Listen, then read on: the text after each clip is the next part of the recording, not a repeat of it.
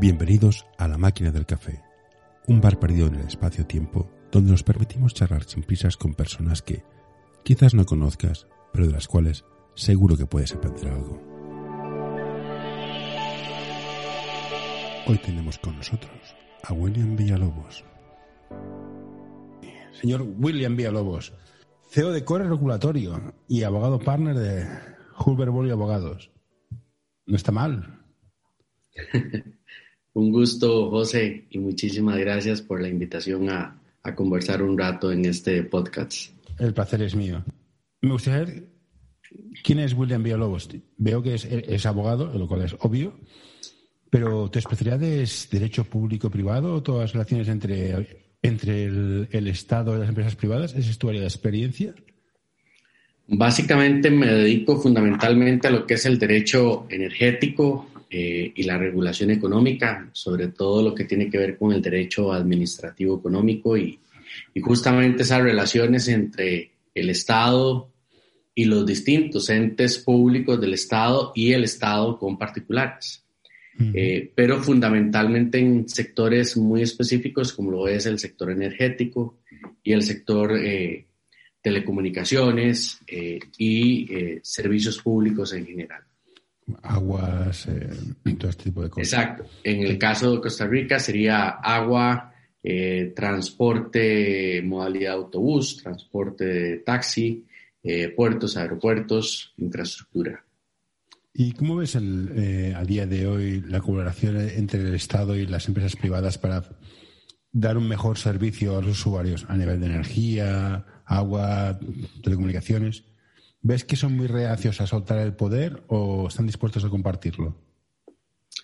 En el caso costarricense es bien particular. Eh, todavía persisten muchos monopolios, a diferencia de lo, que, de lo que ha sucedido en el caso español desde los procesos de, liberalización a finales de los 80. Acá el sector eléctrico es un sector que todavía...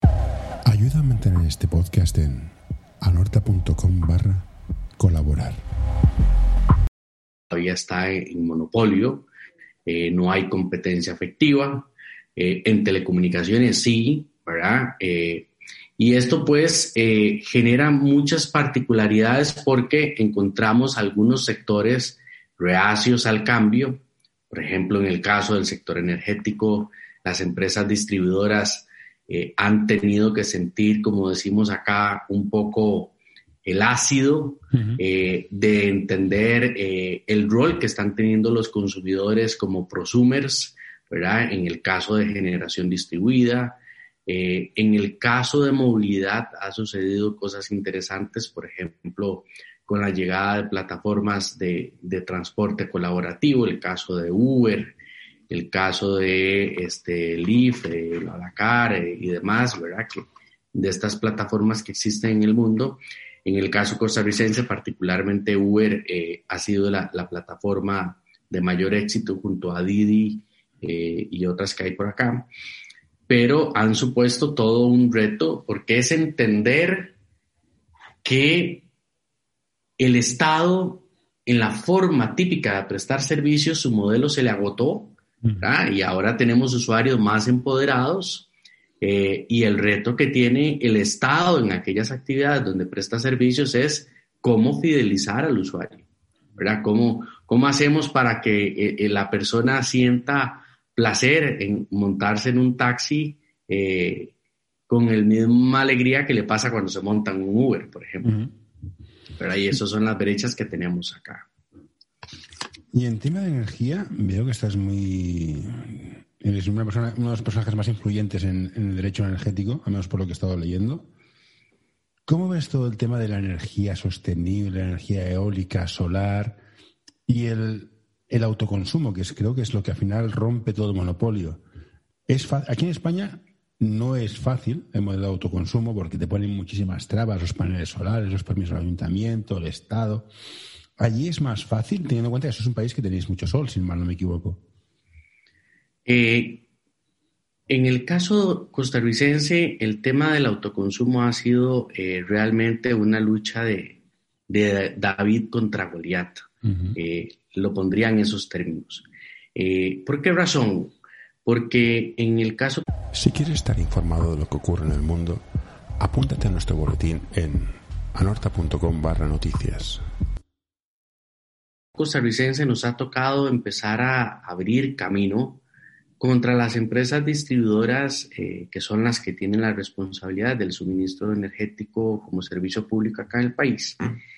Eh, y estas han tenido que entender que su modelo de negocio se agotó y que ahora tenemos un usuario empoderado que todos los días busca la forma de que su factura eléctrica cada vez sea más barata.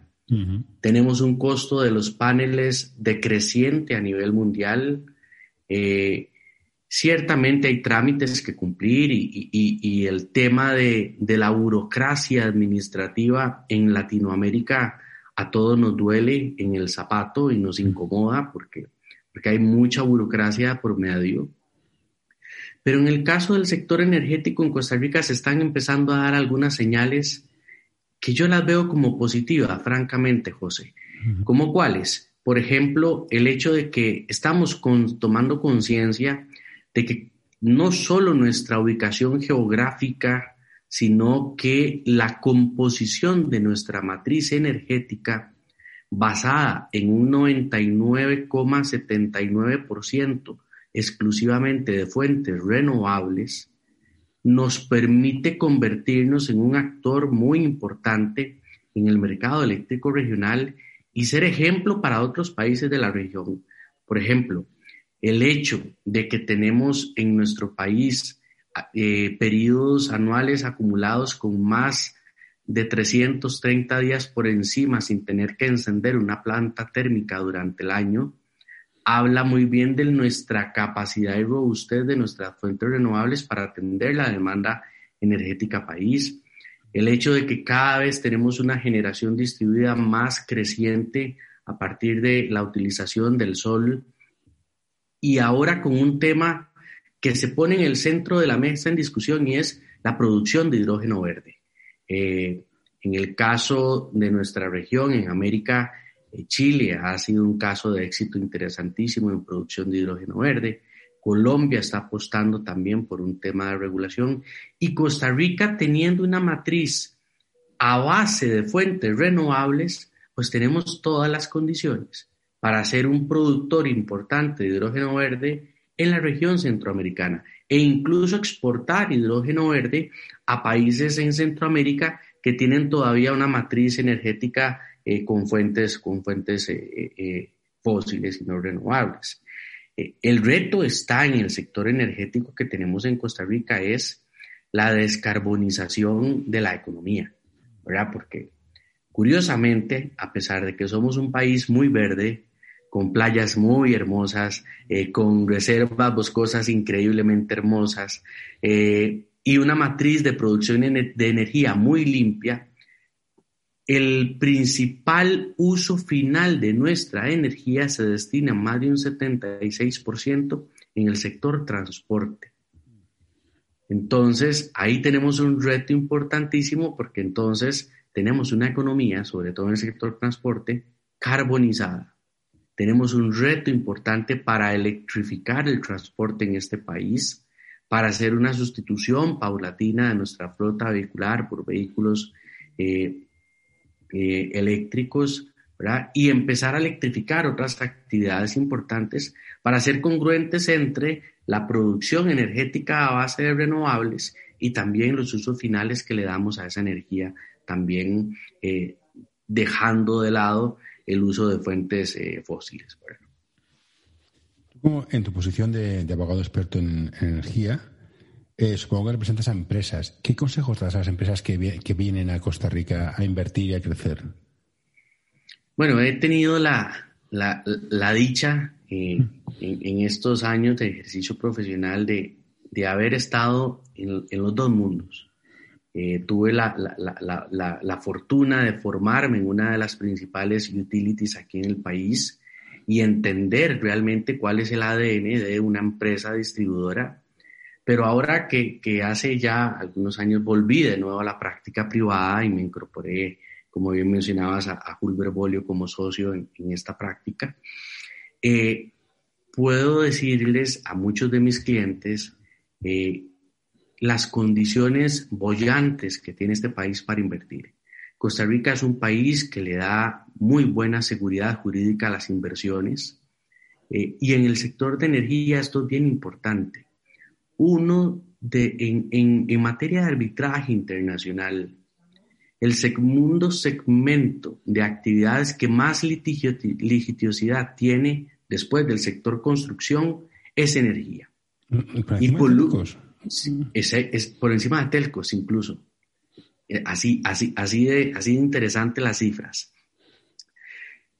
Y en Costa Rica, los litigios y arbitrajes por temas derivados del sector energético solo hemos tenido dos. Eh, eso, eso es un signo importante de seguridad al inversionista como país, porque al final el inversionista extranjero que viene a realizar una actividad económica necesita que ese país donde se va a radicar, pues le brinde seguridad jurídica a sus inversiones, le fije reglas de juego claras, e, eso es importantísimo.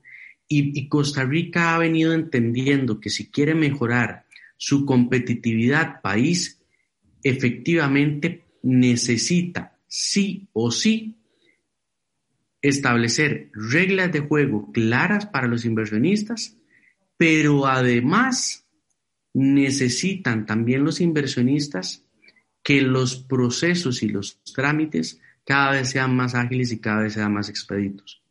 Algo que también ha venido pasando, José, en el sector, por ejemplo, que yo asesoro en el sector energético, es que el cliente está entendiendo la necesidad de la especialización de los abogados en estos temas.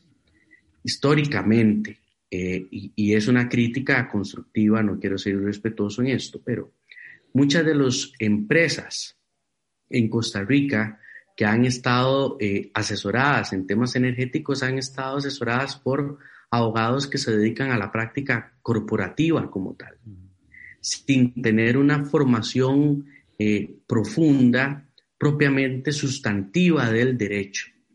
Eh, de ahí que entonces, este, poco a poco ya muchos actores, desde el regulador, desde el rector de la política pública, desde los que participan en el segmento de generación, transmisión, distribución y como otros players del sector privado, están entendiendo la necesidad de contar con una especialización muy fuerte de, la óptica del ejercicio jurídico de los abogados en, el derecho energético. esto no, no, no, ofendes a nadie. Yo vengo del sector de la tecnología y llegaba un punto que tenías que especializarte o hacías sistemas, hacías redes, hacías servidores es normal, pasa cada vez más y te especializas por sectores. En tu caso es, energía y la gente las empresas lo valoran más. Porque un experto en un área, evidentemente, es mucho más práctico que un abogado que sepa mucho de, corporativo, pero al final el mundo energético no tiene. Tendría que estudiar demasiado para que fuera rentable. Pues es un, tema que está por ahí pendiente en el mundo legal, la, la revolución de las especializaciones.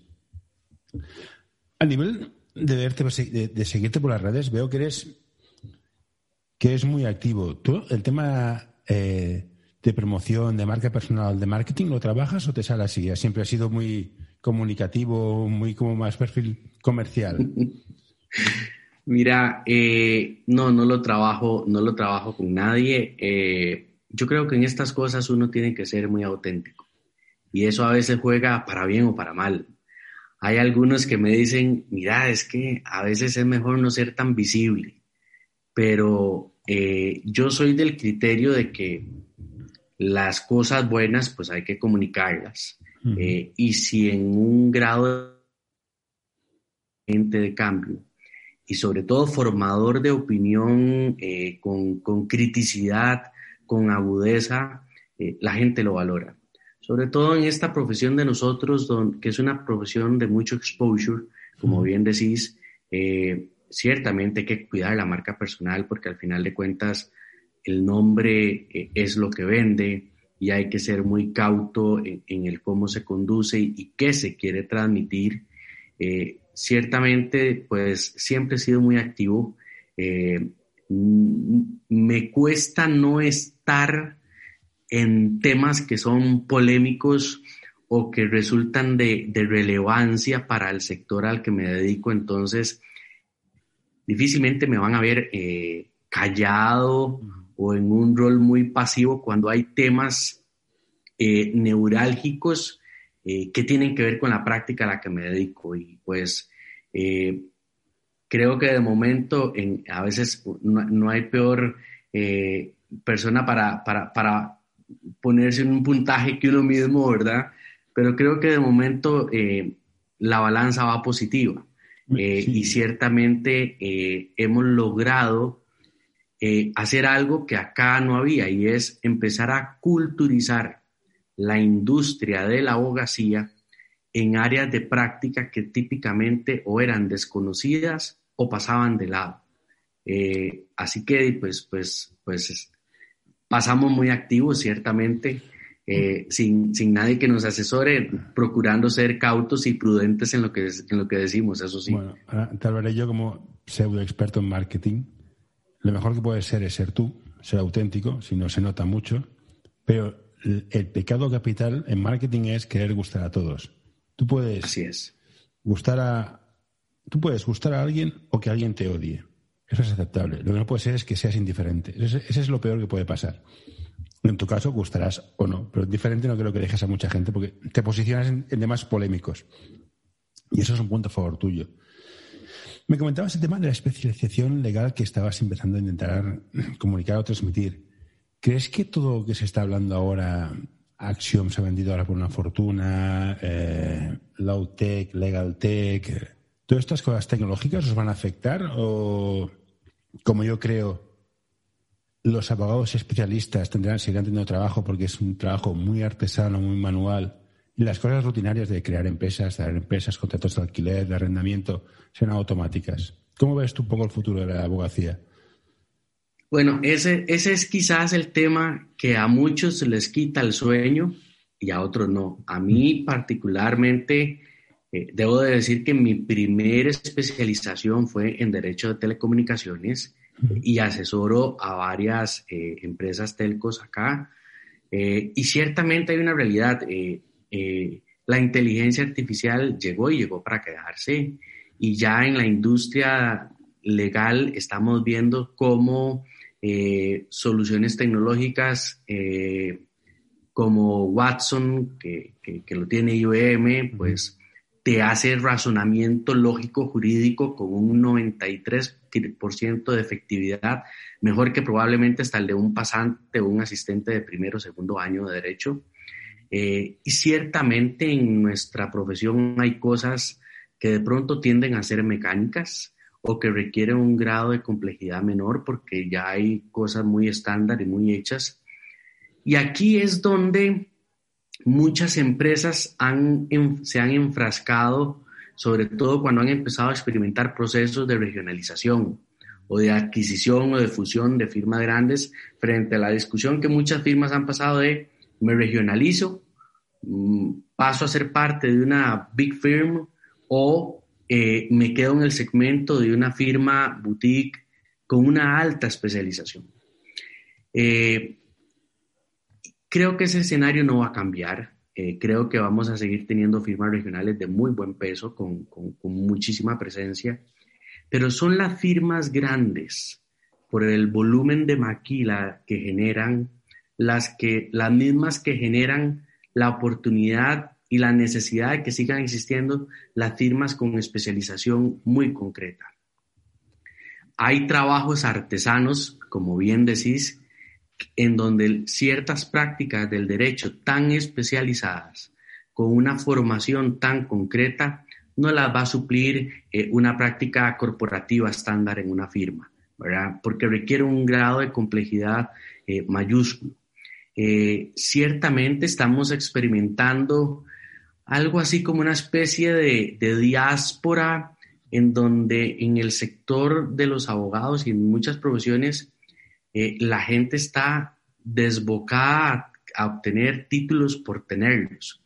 Y, conversando una vez con un profesor eh, salmantino en, cuando estuve estudiando en España, eh, criticábamos eso, ¿verdad? Cómo, cómo las grandes casas de enseñanza universitaria han empezado a sentir también el impacto de un montón de, de, centros de formación virtual que han empezado a surgir en donde, como el título es europeo, cualquiera se persina, ¿verdad? Sin tener claridad realmente de la robustez. Eh, pero lo cierto del caso es que yo visualizo eh, cambios importantes en la industria legal, sin duda, y el COVID nos lo, no lo vino a recordar, ¿verdad? El COVID nos lo vino a recordar. Cosas como los esquemas de facturación a los clientes, eh, han tenido que empezar a cambiar.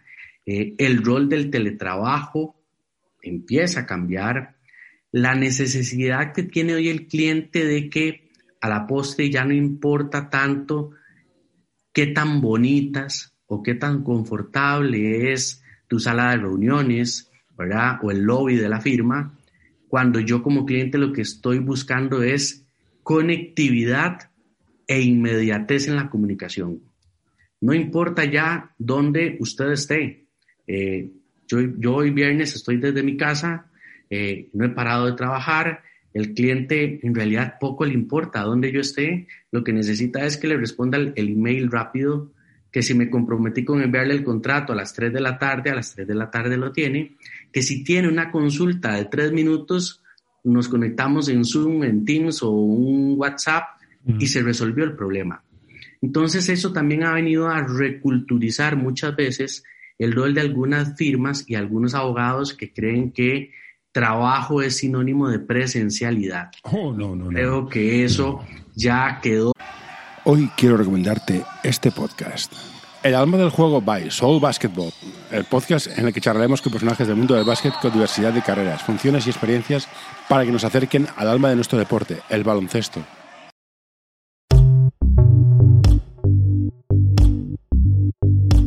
L'Associació Catalana d'Entrenadors i Entrenadores de Bàsquet dona suport a iniciatives que, com aquest podcast, treballen per millorar la formació, suport, acompanyament i promoció dels entrenadors i entrenadores de bàsquet. Vine a conèixer-nos a acep.es. Som com tu.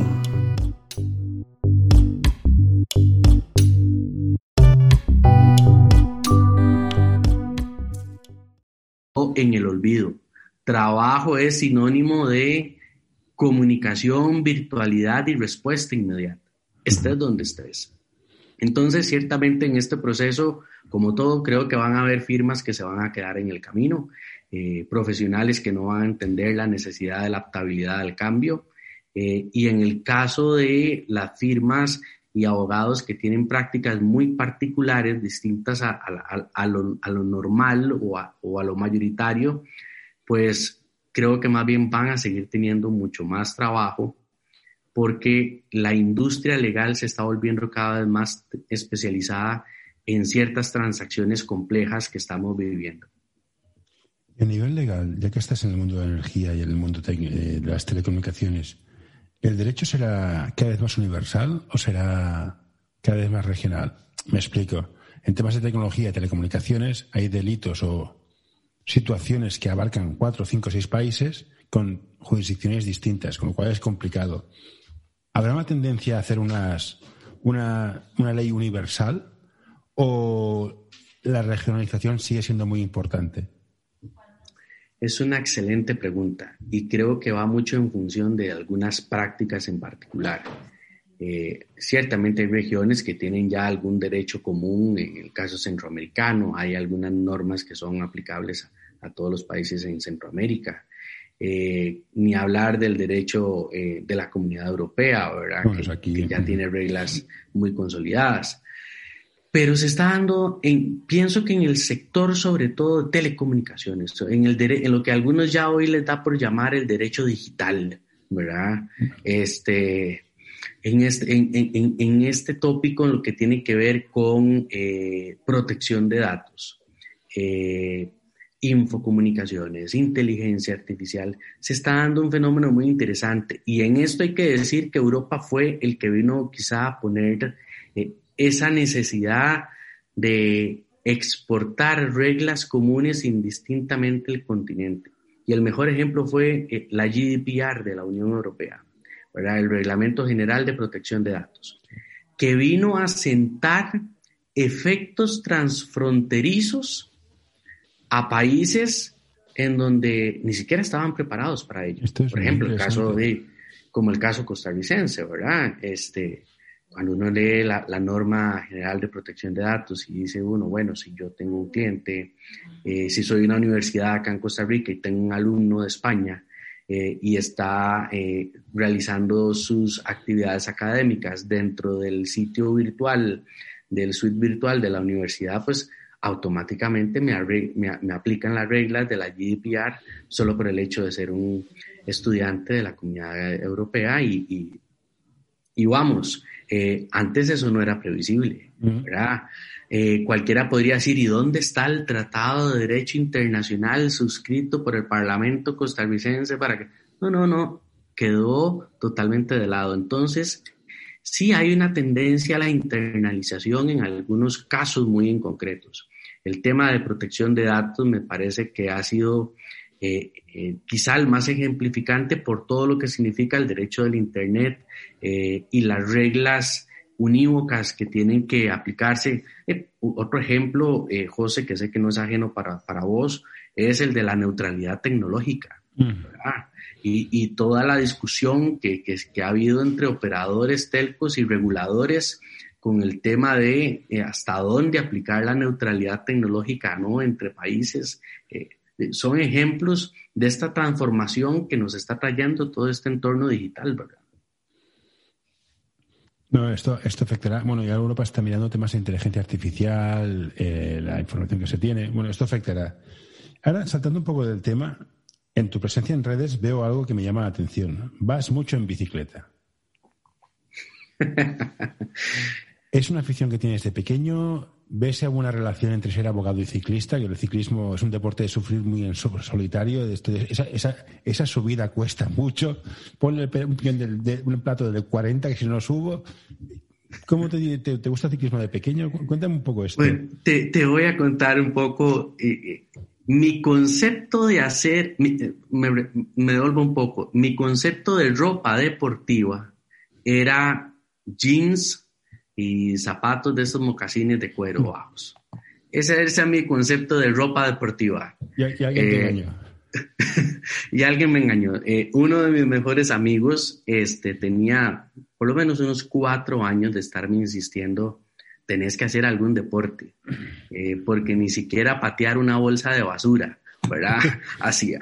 Entonces, este, se vino la pandemia, y finalmente eh, estaba engordando, eh, estaba aumentando de peso y un día le dije, Manolo, acompáñame porque ya voy a comprarme una bicicleta.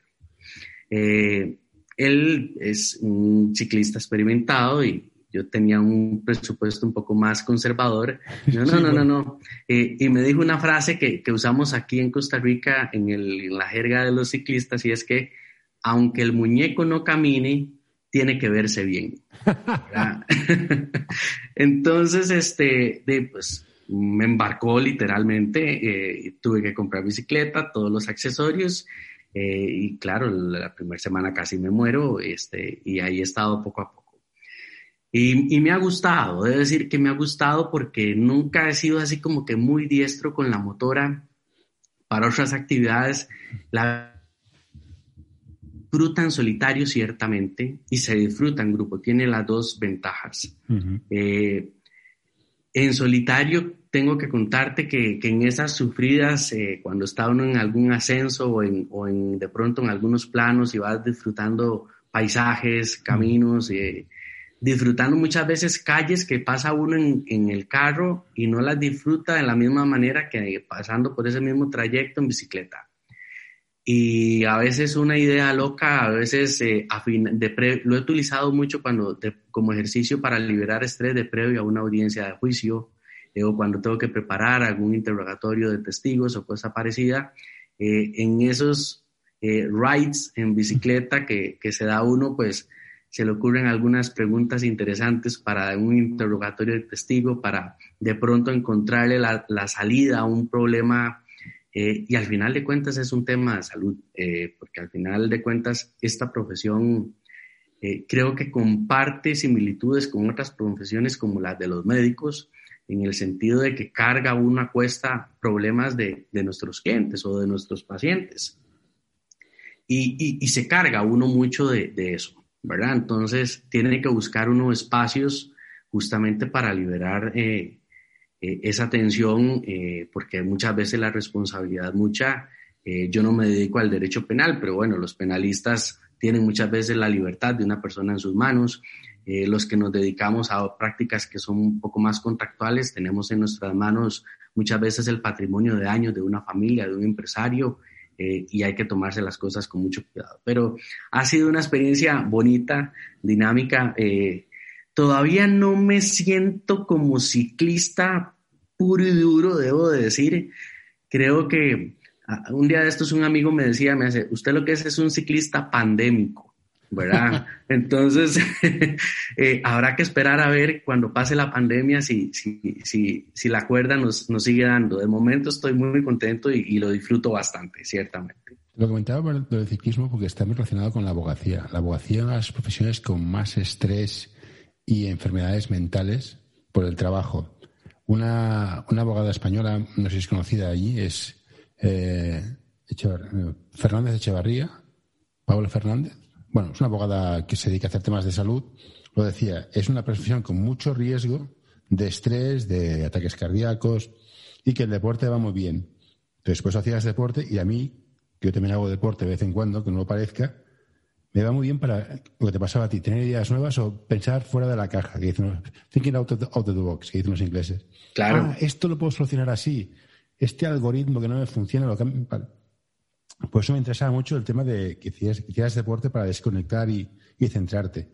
Pero lo que sí me gusta, y me gusta mucho, es esas copazas de, espirituosos que te tomas. Y esos puros. Yo me das una envidia que me muero. Yo dejé de fumar por mis hijos, uno tiene hijos y a, dar una, imagen de ser responsable, pero cuando mis hijos se independicen, quiero volver a fumar puros como tú y volver a ver ese whisky de, de Isla de Jura que está buenísimo. Porque ¿Hay que darse recompensas al cabo del día? Pregunto. Ciertamente. Sí, este, debo decir que, que ese, sí es un, ese sí es una pasión que tengo arraigada.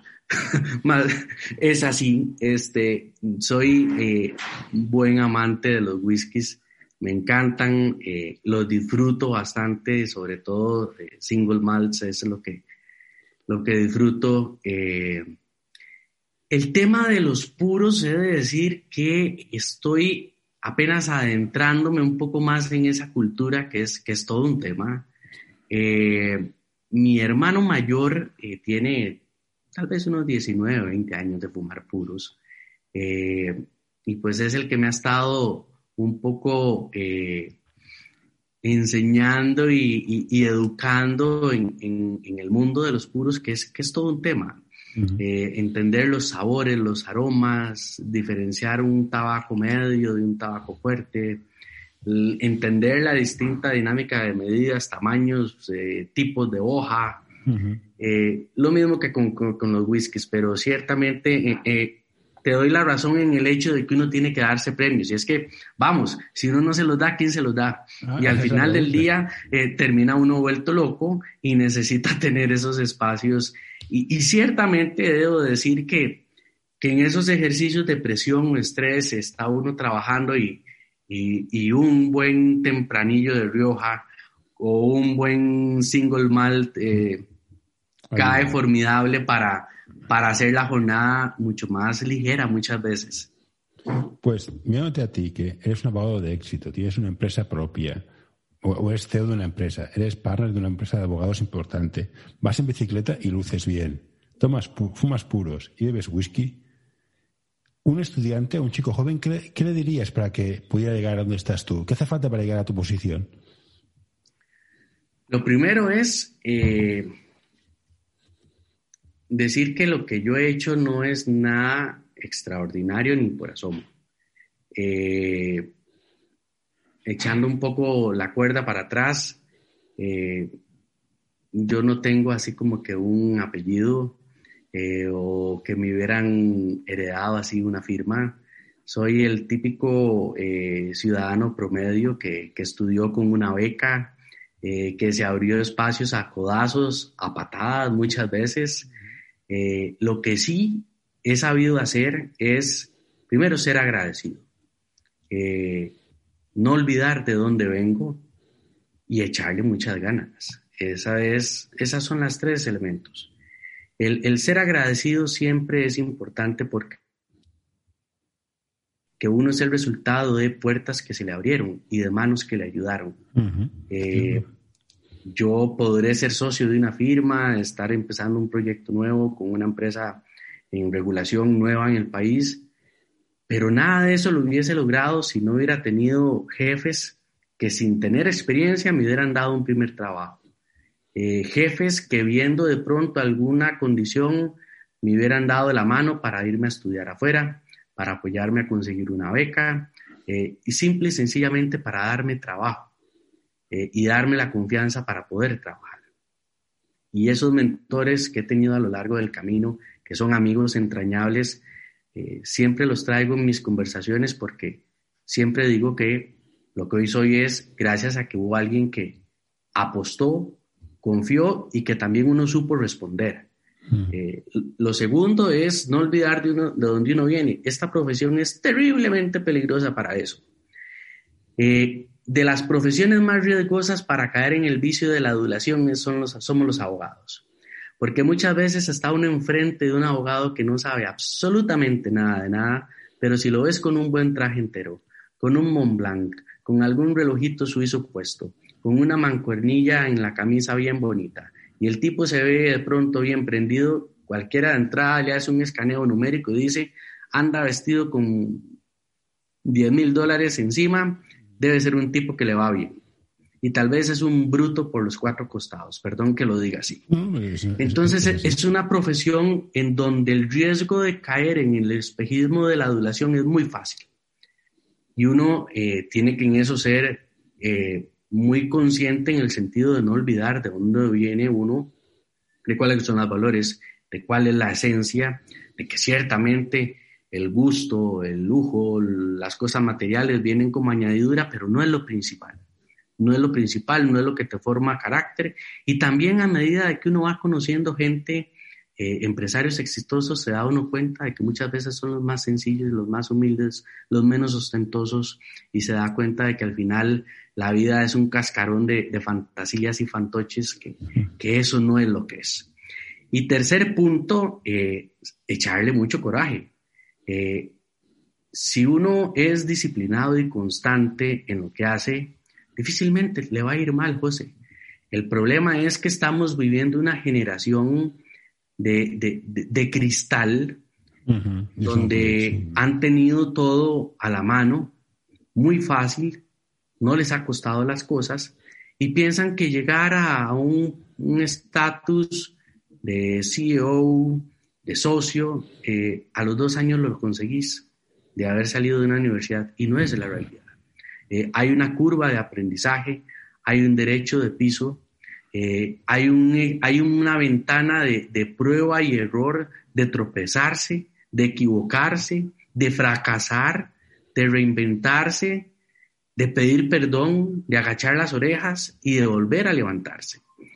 Y esos procesos hay que vivirlos sí o sí. Eh, yo he tenido la fortuna de ser... Si quieres ponerte en contacto con nosotros, escríbenos a info.norta.com. Nueve años docente universitario también. Eh, y a mis estudiantes de carrera en Derecho siempre les he dicho, en Costa Rica estamos hartos de los licenciados en Derecho, porque hasta en la universidad más barata se gradúan licenciados en Derecho. De lo que estamos surgidos en este país es de abogados, de verdaderos juristas. Y para lograr eso no se necesita plata, no se necesita apellido, no se necesita estatus. Lo único que se necesita es disciplina, humildad y constancia. Y creo que esas tres cosas todas las tenemos. El tema es eh, realmente interiorizarlo. Sí, sí. bueno, yo creo que es... es, soy padre y firmo lo que dices. Yo eso que digo a mis hijos, la cultura del esfuerzo. Y no, te voy a pedir que hagas esto, te voy a pedir que te esfuerces. ¿Que llegas? Bien. ¿Que no? Te has esforzado, no tengo nada que decir. Y que estamos en una sociedad de que todo el mundo tiene derechos, pero todo derecho viene con una obligación. Primero cumple y luego exige. Pero este es mi punto de vista particular. Lo concuerdo plenamente. Pues para volver a cerrar, eh, sabes que Hulbert Bolly pertenece a una red de Pragma, que está en un montón de países por el mundo mundial. Entonces la pregunta sería, ¿qué ofrece tu empresa Hulbert y Costa Rica al resto del mundo para que la gente venga venga a invertir? ¿O qué oportunidades de negocio tú ves para gente de tu país fuera de Europa, fuera de tu país, para exportar? Eh, hemos tenido la bendición de que ya Hulbert Bolio va a cumplir 10 años. Eh, mi socia Andrea Hulbert, que además es la socia fundadora de la, de la, firma, es una brillante jurista de las que más admiro y respeto en su práctica eh, en arbitraje internacional. No en vano ha llevado la firma donde la ha llevado con mucho éxito, pero sobre todo, volvemos a lo mismo, ha sido el resultado de mucho esfuerzo y dedicación. Eh, Hulbert Bolio le ofrece a nuestros clientes eh, alta especialización en los profesionales que integran la firma, eh, procesos sumamente rigurosos de trabajo, eh, pero sobre todo lo que más ha caracterizado. Envíanos tus sugerencias a info.anorta.com o en nuestras redes sociales. Hulbert Bolio desde que nace como firma es que desde el día uno se concibió como una firma boutique de altísima especialización. Y eso es lo que quizá nos diferencia de muchas otras firmas. En la firma se lleva un litigio especializado sumamente complejo eh, y eso nos permite ser soporte en procesos, incluso hasta con otras firmas eh, que nos buscan, eh, y con áreas de prácticas distintas de lo cotidiano eh, precisamente por esa alta especialización de nuestro equipo. Y desde luego que el ser miembros de la red de Pragma Internacional pues ha significado una sinergia de oportunidades de negocio, de entender otros mercados legales, eh, lo cual es importantísimo, y de eh, generar sinergias entre firmas en los países donde Pragma tiene presencia, que nos ha permitido pues eh, también dar a conocer a firmas de otros países el nivel de calidad y especialización que también tiene Costa Rica con sus juristas. Perfecto. Yo, humildemente, yo tengo trabajo en un sector que yo puedo trabajar en cualquier sitio, no necesito oficina. Si no tuviera hijos, que realmente me iría, ya. De hecho, Costa Rica es uno de los sitios preferidos para el, remote working. Mucha gente se está yendo allá. De hecho, creo que he estado leyendo el periódico del financiero, creo que es, que hay planes para atraer, atraer, talento, que es la mejor idea de poner en un gobierno. Yo traigo talento y ellos se generan riqueza. Y hay planes para hacerlo. Yo, de hecho, si pudiera, yo me iría a vivir a Costa Rica porque se vive bien. De, pero pues hace siglos, ¿eh? yo me acuerdo, en, los 90 ya se ha hablado como destino de, como sedes de muchas multinacionales porque se vivía muy bien, seguridad jurídica, que es muy importante para las empresas, las condiciones laborales estupendas y un modo de, un modo de vida muy, muy, muy occidental en este sentido. Claro. En todo caso, eh, ya te he robado muchísimo tiempo, William. Pues muchas gracias por todo. Te sigo no, ha sido un gusto, ha sido un gusto inmenso. Y ojalá que esta sea la primera de otras conversaciones en el futuro. Espero y José, agradecidísimo por el espacio y seguimos conversando. Perfecto, pues cuídate. Muchas gracias. Listo, pura vida. Que estés muy bien. Good way. No, no, don't you touch that. No, don't you pull that plug. No, hey, hey, nurse, nurse. Uh, all right, I'm done.